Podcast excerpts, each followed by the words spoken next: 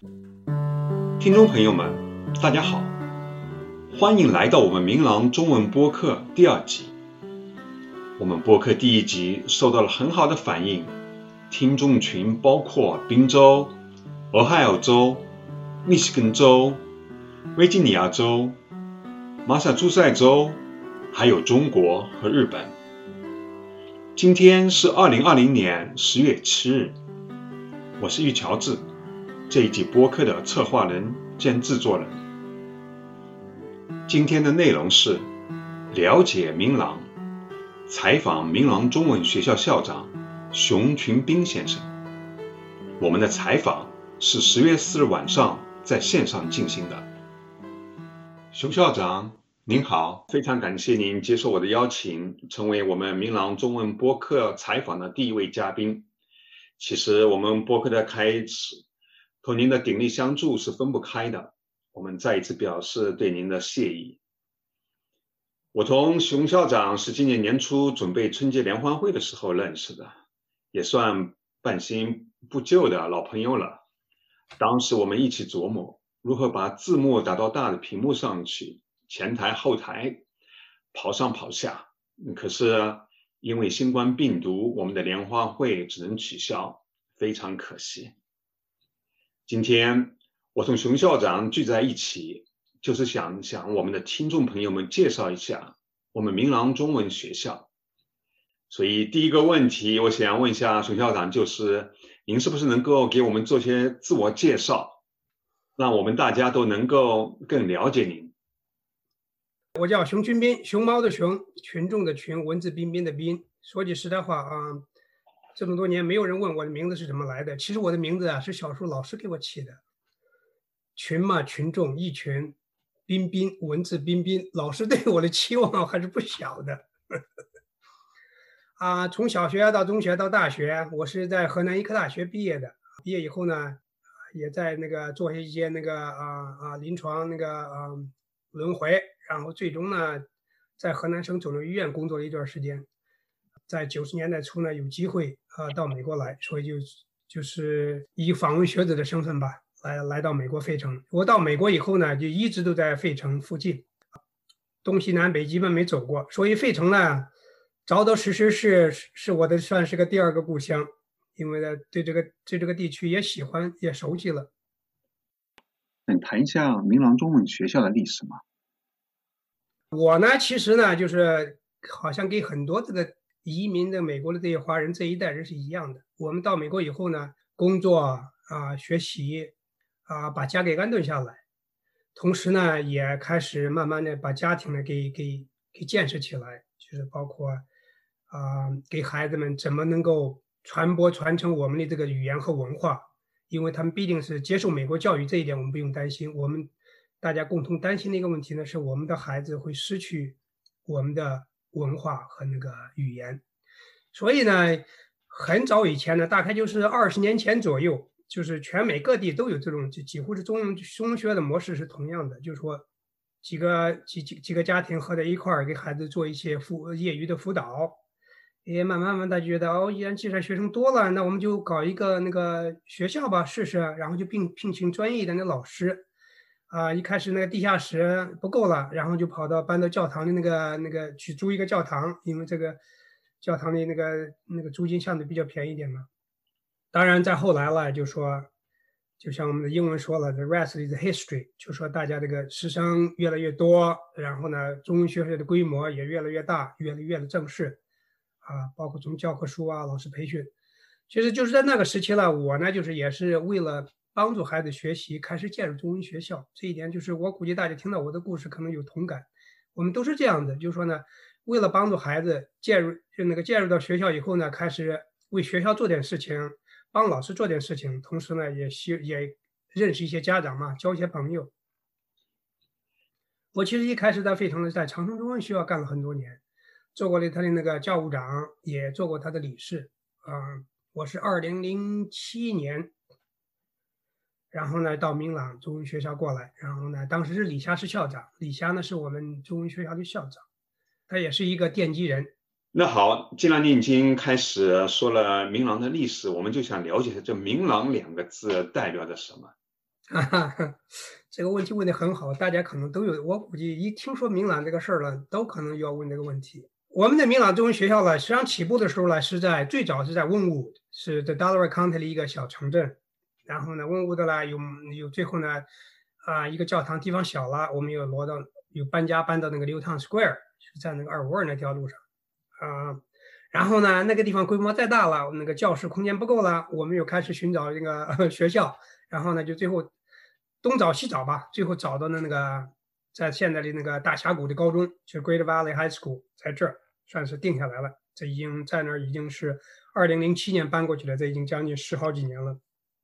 所以这一块的地理位置，如果对费城熟悉的都知道，费城这个费城地区呢，就是呃外边那个西郊呢有一个那个。有一条带，就是绕着这个一号公路这一块呢，叫个 Main Line，这个是就是 Neighborhood。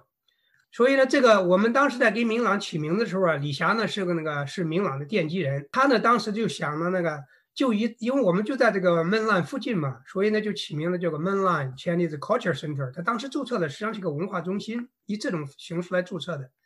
这个考量是什么呢？你要是光注册一个中文学校就是个学校，那要是注册一个文化中心呢，就说呢可以做一些其他的事情。这明朗呢是 mainline 的谐音，就是这样来的。啊这样来。mainline 明朗。明朗。当然，明朗呢是我们汉语拼音，对吧？实际上，但是它那个谐音呢是从 mainline 那个地方来的。宋校长，明朗中国文化中心又是什么呢？啊，明朗中国文化中心成立以后呢，明朗中国这样，我必须得给大家说一下了。明朗中国文化中心呢是一个。啊，非宗教、非政治、非盈利的一个机构，就是在美国的宾州那个他的那个 State Department 和美国的 IRS 都有注册的。就说明朗呢是，他可以接受捐款，而且呢给明朗的任何的一个捐那个捐款呢都是可以免税的。这一点呢，我想给大家说清楚。那鉴于这样那个这一种性质呢，明朗中国文化中心呢就说了，我们所所所涉及到的业务方面是不可以有宗教和政治性这种性质的。就是主张中国文化啊，明朗中国文化中心主要的宗旨或者是最高宗旨就是传播传承中国文化啊。第二个呢，第一第二方面呢，我们的任务之一呢，也是就是可以把我们的中国文化呢交流到周围的社区里边，这是我们的也是一大一个呃最最高的那个宗旨之一啊。明朗中国文化中心呢，其实呢是包括我们通常说就包括三个部分，叫三个支柱，什么意思呢？在这个明朗中华中心这个名字底下呢，我们有一个明朗那个周末中文学校，当然这个是大家比较熟悉的，也是常年运作，然后呢家长就说嗯参与最多的一个机构。其次呢是明朗中文夏令营，明朗中文夏令营呢是就是我们学校那个像五月份五月中旬学校结束，周末中学校结束，夏令营呢在六月中下旬马上就开始，一直到八月八月中旬。是全日制夏令营，我们的夏令营呢，啊，办的非常好，可以说在大费城地区吧，因为我们是是中文夏令营，是沉浸式的，所以呢，那个我们的老师多半都是我们中文学校的老师，所以呢，夏令营的孩子呢，就是家长呢都非常喜欢，所以明朗中文夏令营呢，也是就是说那个，呃，享有盛名，在费城地区享有盛名，可以这样讲吗？我们明朗中文夏令营呢，就说从二零二零二零年开始办，就是最早嘛，其实夏令营开始的。明朗中文夏令营呢，在费城地区呢，就是家长们说句实在话，如果这个孩子比如不回国，家长们首先考虑的就是看明朗夏令营有没有指标，因为我们注册一次是整个夏令营是九个礼拜，所以呢，你想呢，九个礼拜夏令营，如果孩子要是不回家，如果家长呢是工作的，这九个礼拜就可以等于是像小孩子就是。就回国转了一趟，就是我们经常有一句话嘛，叫 “travel to China without leaving Pennsylvania” 或者 “without your passport”，就说呢，等于是你去中国旅游一趟，但是呢，也不需要签证，也不需要护照，因为呢，我们明朗中文夏令营呢，所给孩子们设计的就是一个沉浸式的语言和文化环境，所以很受孩子们欢迎。是的，我也可以证明这一点。我的女儿。啊，前年也参加了明朗的夏令营，实际上那是我们第一次同明朗中文学校或者明朗中文中国文化中心接触。嗯嗯，谢谢谢谢。那这你这种这种给我们的 confirmation，我们非常的感激。啊，第三个部分，明朗中国文化中心第三个部分呢是叫社区服务，实际上这里边是我们的文化交流。明朗中国文化中心呢，啊，跟其他地区、跟其他中文学校着实是不一样。这我们可以这样很自信的这样讲。这么多年，我们这个那个日在这个办好中文学校和夏令营的同时，我们从来没有忘记，要想好好的，要是更有效的传播传承我们的中国文化，就给我们自己的孩子，必须让社区了解我们的语言和文化，因为他们不了解我们的语言文化，光有我们自己孩子有这种语言和文化，他是没有没有立足之地的。就我通常有一句我自己发发明了一句这个这个这个明朗中文学校的名言，就说呢。我们其实中文学校或者孩子的夏令营呢，实际上是一种培养一种文化的树木，跟社区的文化交流呢，是我们在建造一个文化森林。没有文化森林，这个树木是不会成为参天大树的。我经常这样讲，就是说，这就为什么我们平时做事情的时候，跟社区交流的时候，很注重这一点。就说这里边以我们标志性的一个那个那个活动，就是明朗啊春节联欢晚会和文化游园。很好，就是我们用。啊，从教中文开始，然后呢，把中国文化推到我们社区里面，使得大家呢都能够了解中国。因为现特别是现现在这样的环境下，让很多的美国人了解中国中国文化。那么，请您能不能介绍一下，现在明朗中文学校大概有多少啊学生啊、老师啊，开一些什么班呢？明朗中文学校呢，说的是中文学校哈，其实呢，我们现在的那个。所开设的项目呢，已经很健全了，就相当于一个小的 college，可以这么讲吧。每年的师生那个学生的数量呢，就是说稍微有点波动啊，但是一般是明朗中文学校的是那个学生呢，大概就是三百到三百五十左右，老师呢大概是三十到五十名吧。我为什么有这么大的空间呢？就说呢，根据开的科目还有夏令营，我们这些有时候老师呢在那儿也任教，也属于我们明朗的教职员工之一。就是有的老师呢在。在中文学校和夏令营同时任教，有的老师呢，就是说，比如只在中文学校任教，那当然另一部分老师在只有在夏令营。所以呢，我们的中文学校的老师呢，还是队伍还是比较健全的啊。相当一部分老师呢，就是受过你接受了有一些专业培训，像美国的 Montessori 这种 education 的那个系统啊。另外呢，我们有一些高龄老师，这些老师呢啊，教龄高长教龄的老师，教过十几年的老师，在我们明朗中文学校有好几名。所以呢，就是我们的师资力量还是比较强的，啊，尤其是第二外语班的老师们，就是说从那个初级到那个高级班还是很多的。那么大概同国内啊相比，就是说从几年级到几年级的中文明朗中文学校都有呢？还是比较健全的，就说是那个就是这怎么说呢？那个麻雀虽小，五脏俱全嘛，可以这样讲吧。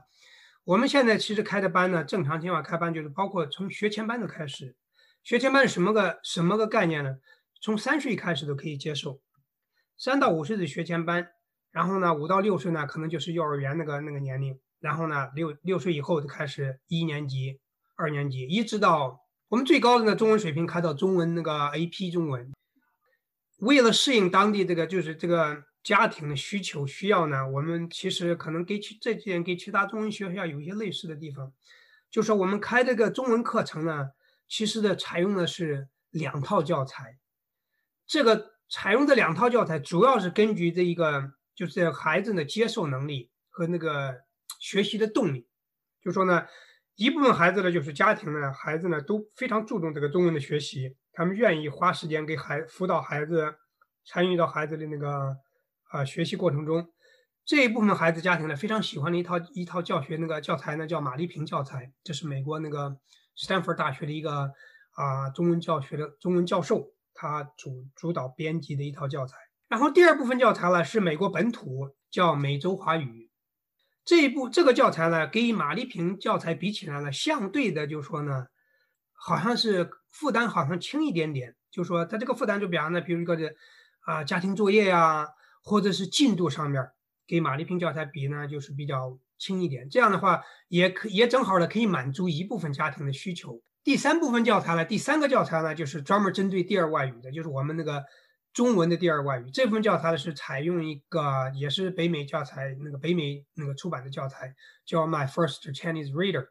这一部分教材呢，是基本上是就是以英文那个啊教学为主，这个主要是那个针对。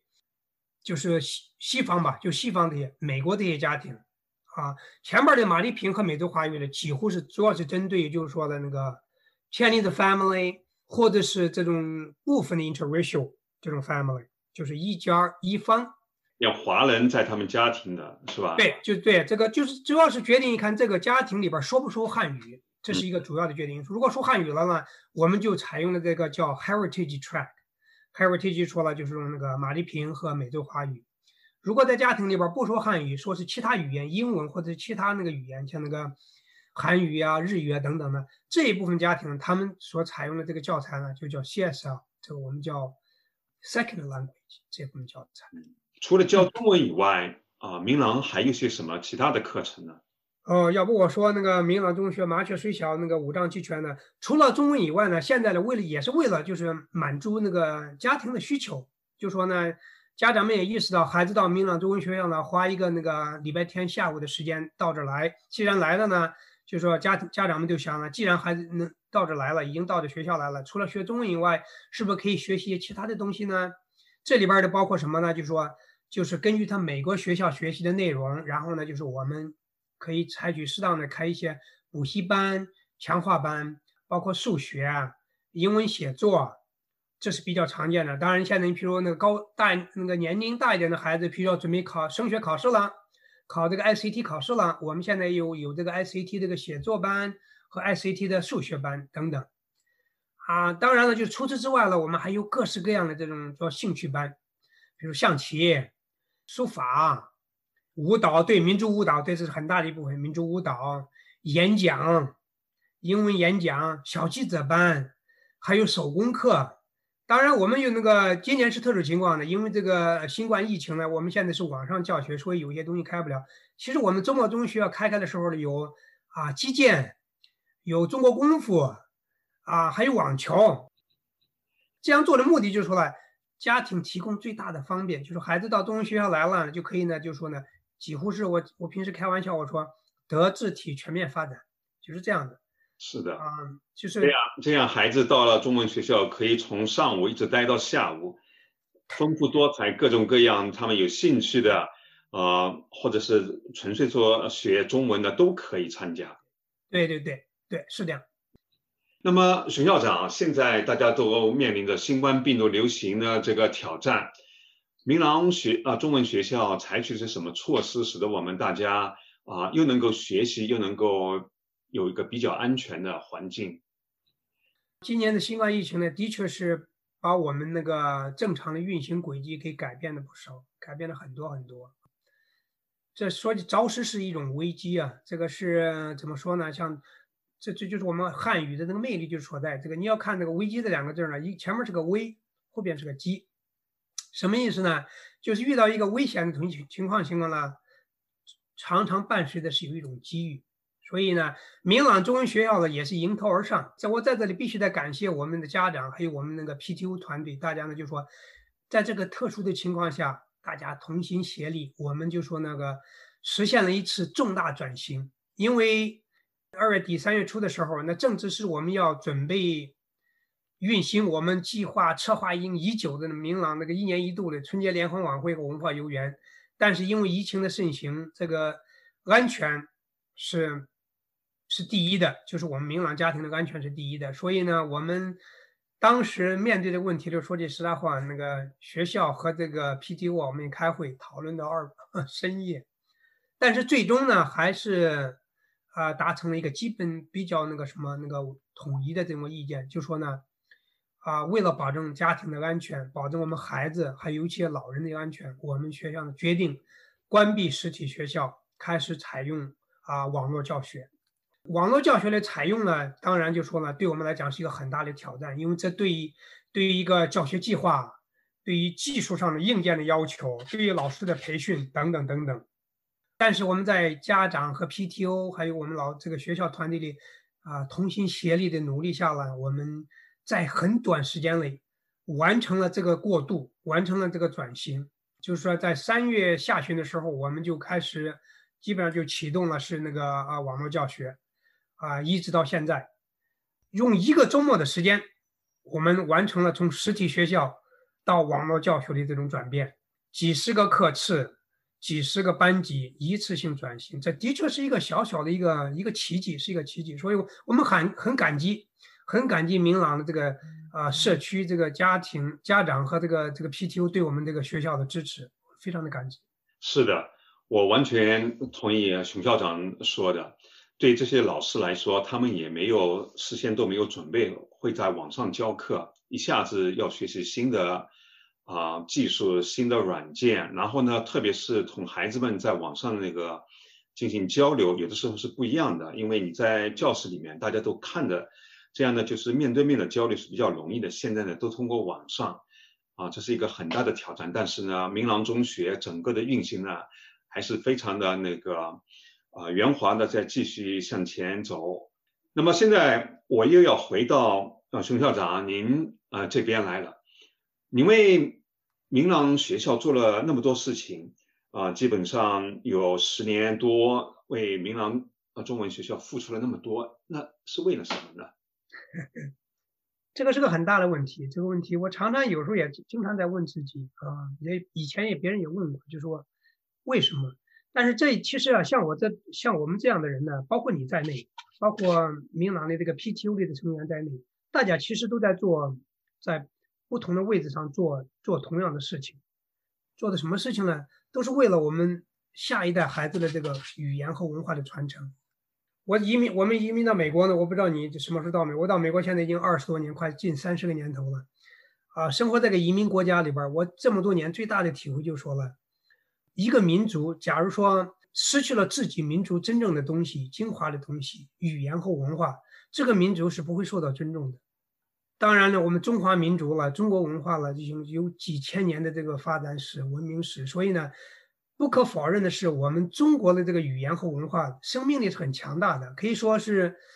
世界上文明里边是几乎是四大文明里边之一，而且现在发展到今天，不但没有衰败，而且呢。正在越来越强盛。总体来讲，包括国内啊，就是东西方这些中国的这个语言和文化，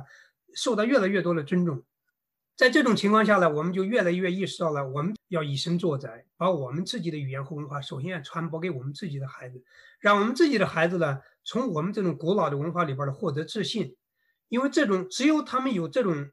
自尊、自信，找到自己的这种所谓的 identity 了，方方正正、理直气壮的做一个。中华那个啊民族的这个后代，不管生活在哪里，这种自信都会帮助他们改进自己的生活，把自己的本职工作做好，同时也做一个不管他移民到哪里边，也做一个呃更合格的公民。所以呢，我就从这一点来讲，我就觉得必须得做一点自己能做的事情啊。相比之下，就现在这种这种国外的这种环境里边呢，以中文学校就是夏令营这个为出发点。可以很好的完成这个任务，参与到这个任务当中来。我们多亏有像您、您的太太和其他老师们作为老师，在美国坚持传播中国文化。有了这么一支老师队伍，明郎一定会有一个很好的今天和明天。熊校长，再一次感谢您抽出时间为我们介绍明郎，谢谢。